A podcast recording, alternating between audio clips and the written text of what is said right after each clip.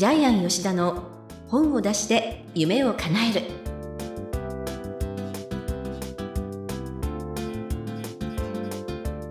こんにちは坂田陽子です。ジャイアン吉田の本を出して夢を叶える。ジャイアン今回もよろしくお願いいたします。はい、よろしくお願いします。はい。なんですけれどもジャイアンなんか風？邪なんかあの健康害して大変だったっていう話を聞いたんですけれども、はい、あのもうここ3ヶ月ぐらいずっと薬漬けなんですけども、はあ。最初はあのピロリ菌が見つかってでまず薬を1週間飲むんですけど、はい。まあ、その前胃カメラですね。胃カメラがすごいきついんですけどもピロリ菌の殺す薬を1週間大量に飲み続けてうん、その後2ヶ月間また成長薬飲むんですけどはい。その後ですねインフルエンザになりまして、2週間はい。2週間熱が39度出ましてきつい。で体温計ってうん。45度ぐらいまでしかないでしょ、ああなぜ45度ぐらいか分かります？あそれってなんかあの423度に達するとタンパク質が固まってしまっあもう人て間死ぬんで。人間死ぬ。んで。あのそんなに高いあの温度計いらないんですよね。はい。でその後に今度は痛風になりまして。痛風？それ病気っていうかなんか辛そううん社員旅行に行って石垣島行ったんですけどそこで酒ガンガン飲んでたら痛風になってまた2週間足がいや1ヶ月近くずっと足が痛くて歩けなくて。えでー、今度治ったと思ったら花粉症で もうずーっと薬飲んでて大変ですね。いやいええだからや経営者が病気になると損失は甚だしいんですよね。うんうんだって経営者1週間休んだらやっぱりもしかしたら何百万円も会社の損失になっちゃうかもしれないんで。はい。本当健康大事だなと思って。あ一つ一つだけいいことあったんです。なんでしょすげえ痩せたんです。う確かになんかちょっとスリム、はい、インフルエンザダイエットで多分多分5キロぐらい痩せたと思うんですけど、はインフルエンザダイエットって言うんですかね。ねでもまあねあのよかったですね。い、ということで、はい。はい。薬漬けのジャイアンが、はい。はい、あのもう皆さんもねもうあのぜひ健康に気をつけていただきたいと思いうこといですね。ます。はい、えージャイアン吉田の本を出して夢を叶える。ジャイアン今日もですね、えー楽しく参りたいと思いますので、皆さんも楽しんでいただきたいと思います。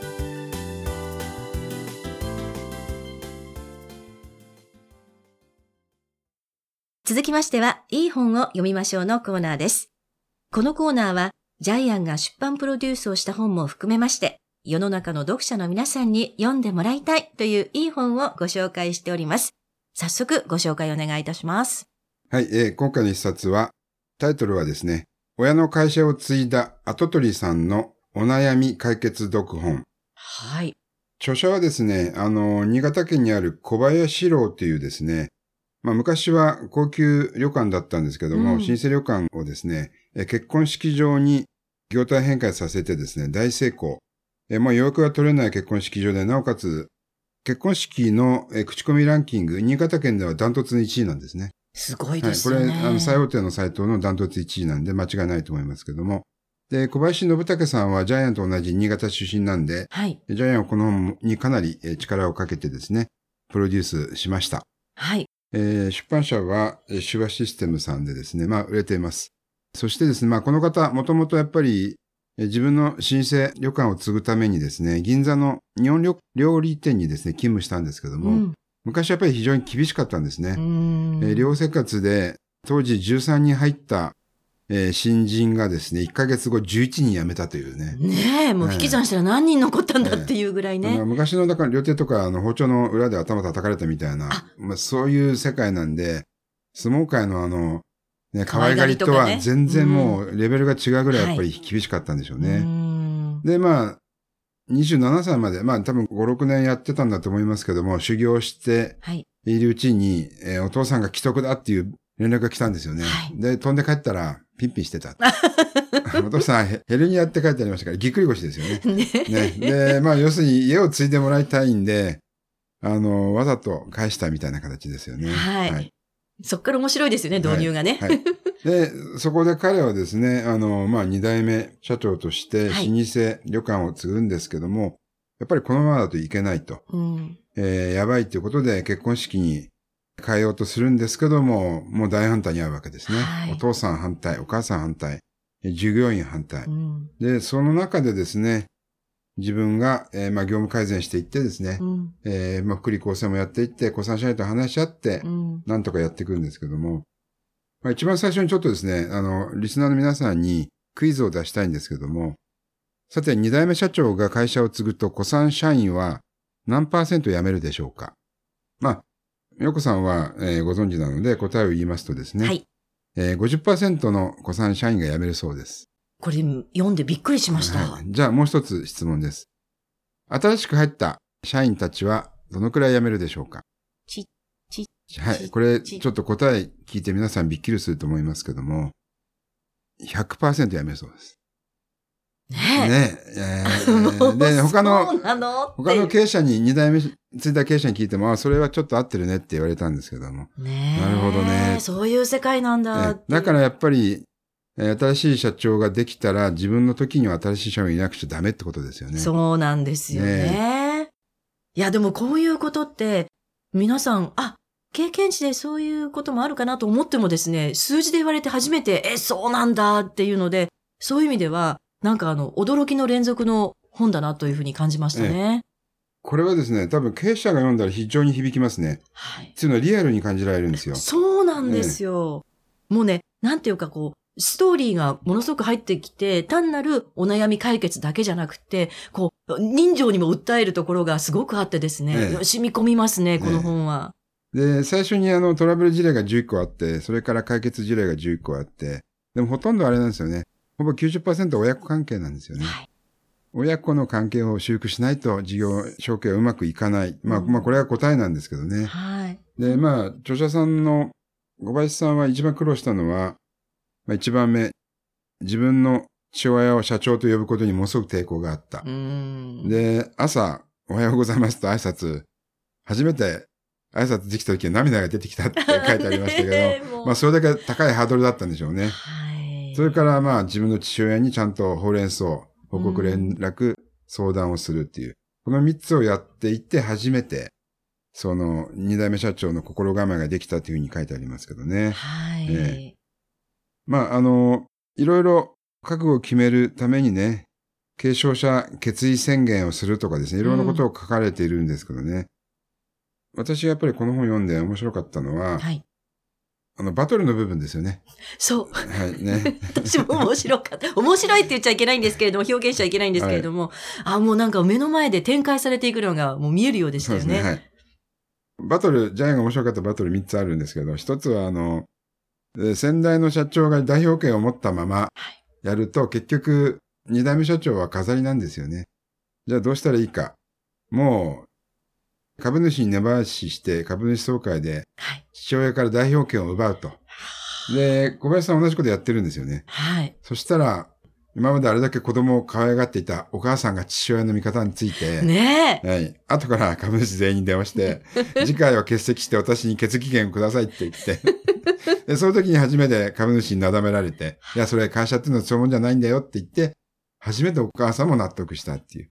これバトル1ですね。はいで、バトル2が、昔の取引先の関係を見直すってことなんですけども、はい。先代の社長は、あの、もともと、たくさんの、えーまあ、取引先にお世話になったりね、あるいは借金ね、したりとかね、うん。えー自分の震災困ってた時に、えー取引先とかいろいろ恩恵を受けて、今の旅館があるってことで、はい。えーまあ、結構そこで、義理人情が成り立ってるんですけども、うん息子は関係ないんですよね。ですよね。で同じ例が、あの、星野リゾートの会社でありましてね、はい若い社長が全ての取引先の契約切りましたよね。はい。はい。はい。だから、結局、昔助けられたっていう恩義は、先代の社長はそうだけども、それでやると、やっぱり厳しい競争社会で、乗り切っていけないんですよね。んで。そのためにも、あの、星野リゾートの星野さんですか？い星野社長ですか、はい若い。えー彼は全部、昔の取引を切ったというふうにテレビで言ってましたけども、もうまさにですえね。ーだから、慣れ合い惰性とか、やっぱり、義理人情、恩義とか、えーそういうのを、未だに続けてる会社っていうのは多分生き残っていけないんで、もう今後ね。えーはい。そこら辺の決断というのもこの本に書かれてるんですけどね。はい。まあ、結局、高い仕入れコストとか外注費があると、ビジネス自体がやっていけないんですよね。うん。うん。はい。で、バトル3はあれですね。はいえー反対するベテラン社員をどう解雇するかみたいな話もあったんですけども、はい。こちらも面白かったですよね。小さい会社ってそれほど余裕がないんでね、ええ。会社に貢献できない社員、あるいは先代社長の時代に入って、まあもちろん今の会社を作ってくれたのはそういうベテラン社員なんですけども、はい。やっぱり二代目社長に反対するんですよね。でそういう社員に対しては解雇も視野に入れなくちゃいけない。そう。はい。まあ最終手段ですけどね。はい。じゃあどうしたらいいか。うん。えー公正な人事評価制度を、えー用いて、後継できない人間をどんどん給料を下げていく。まあこれ当然のことなんですけどね。非常に非常に、非常に非常にって、まあ冷たいような感じが受けるんですけども、これもやっぱり仕方がないですよね。そうですね。はい。で、こういう内容が本にぎっしり詰まってますんで、ええ、ええ。で、これ経営者はめっちゃ響きます。一般の方が読んで面白いかって言ったら、どうかちょっとわからないんですけど、でもまあ面白いんじゃないかな、これいや、はね。これはなんか物語としても、一話完結物語みたいなので、ええ。私は読んでいて、なんかすごくシリーズすもね、もおもし、面白いってもう本当表現としてはお悩みの方にはね、ちょっとあの失礼な言い方かもしれないですけども、非常に興味の湧く内容だと私は感じました。う、まあ経営者100人いたら経営者100人とも面白いっていう内容だと思いますけどね。えはい。うーん、なか なかなかね、これね。ねえ、うんあの、まあ、最初はね、ちっちゃい努力からしていかなくちゃいけないんですけど、ええ。例えばあの、小林さんは一番朝早く会社に行ってね、うん一番最後に帰るって書いてあるんですけど、まあジャイアンそれやったら社員全部辞めてったんで、やっぱこれもあのね、人によるよね。人によりますよね。で、今うちジャイアンはもう月に、あの、週に2時間ぐらい朝礼しか顔出さないんですけど、もうジャイアンそれぐらいその方が会社うまく回るんでね。うん。まあその社長にもよりますよいね。やいやいや、でもね、すいません。皆さんには見えないかもしれないですが、周りに何人かスタッフいるんですが、はい今すごい。皆さん、もうね、首が振り切れるぐらい、あの、ちゃんとうなずいうてちの、社員もうなずいてますけどね。はい。ですよね。い。や、でも私これ一番素晴らしいなと思ったのはですね、具体的な解決例がちゃんと書いてあってですね、え例えばその先代社長が辞めない時にはどうやったら辞めていただくか、ちゃんと花道を用意して、そこで、なんかその、ありがとうございましたっていうようなね、会場をちゃんと用意したりしてっていう。あのそうそうそう、あのね、引退式じゃないんだけども、はい実質的引退式なんだけども、はい社長の口からね、はい。二代目社長を頼むって言わせるような演出をしたりとかね。そういう、ね。あるいは、はい、あの、先代の社長から代表権を奪っても、まあ、はい死ぬまでに任せればいいとかね。はい。まあ、いろいろ、えええー、まあ、極論かもしれないけど、真実がいっぱい書かれてますよね。そうなんです。はいなんかこう、抽象的じゃなくて、その具体的っていうところが私はすごくいいなっていうふうに思いましたそうね。はい。では、この本の眼目に移りたいと思いますけれども、よろしくお願いします。はいえっと、ナンバー2に必要な力は忍耐力。これはどういうことかというとですね、まあこれは二代目社長に限らずですね、会社のナンバー2、あるいはチームリーダーもそうなんですけども、先頭を切って新しいことをやっていくと、結局みんな反発してやめていくんですようね。ん私たちはあの保守的な、その全部を変えられることに非常に私たち抵抗を持ってますからね。はい。でそこで全てを変えるんだって言ったら誰もついてこないんで、はいやっぱり最初はみんなの話を聞く。特に、えー私二代目社長の一番の仕事は、うんあの先代社長の父親の苦労話を聞く忍耐力だと思うんですけどね。おー、真理ですね。うんあとは反抗する古参社員をなだめるっていう、これまた忍耐力ですよね。はいでこういうことをねこういうことを多分繰り返しながら、二代目社長って会社をついていくんでしょうね。すごいなんか、あの、ジャイアンそちらの道でも十分、あの、収入を上げていけそうなぐらい、すごい、あの、はい重い一言で、うんだからあの、二代目社長に限らず、やっぱりナンバー2はずっと多分忍耐力必要なんだと思いますね。なるほどね。もうぜひ、あの、ジャイアンのこの会社のナンバー2の方にもお話を聞いてみたいですね。忍耐力あるんじゃない？うちの会社の事務局長は今井智彦ですけど、はい。めっちゃ忍耐力あるんじゃない？あの、はい。今は自分で気がついた。はい、はい、ということでですね、あのー 皆さん、今回の眼目、えーご納得いただけたかと思います。あの、皆さんの会社にもですね、ナンバー2の方がいらっしゃったら、ぜひ、ねぎらいの言葉をかけてあげていただきたいと思います。ということで、いい本を読みましょうのコーナー。えー今回はですね、親の会社を継いだ跡取りさんのお悩み解決読本。小林信武さんの一冊ご紹介させていただきました。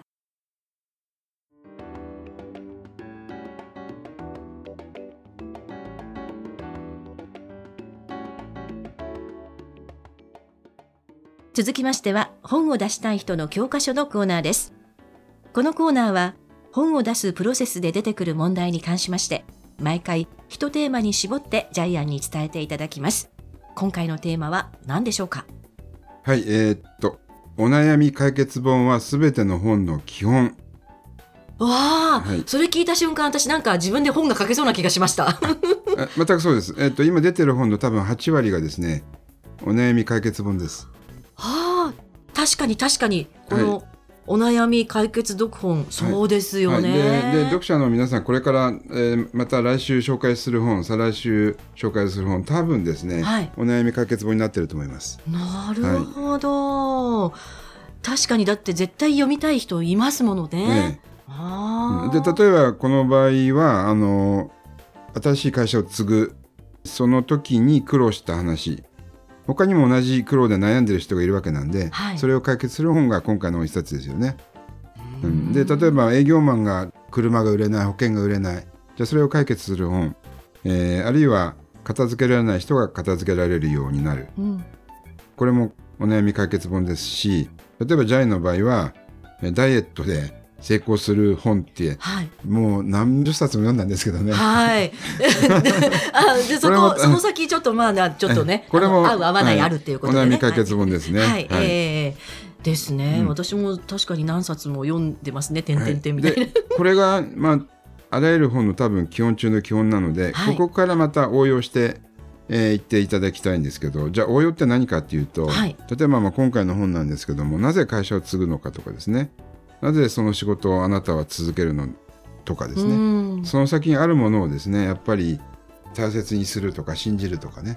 こういうまた別な深いテーマに行くと思うんですけども基本は悩み解決本ですね。なるほど、自分の悩みが何かっていうのを見つけるとそこに本のテーマが見つかります。いやー真理だな、本当に私なんか書けそうな気がしてきました、はい。皆さんもそうじゃないでしょうかということで本を出したい人の教科書のコーナー。今回は悩み解決本がすべての基本ということでお話しいただきました。ジャイアンどうもありがとうございます、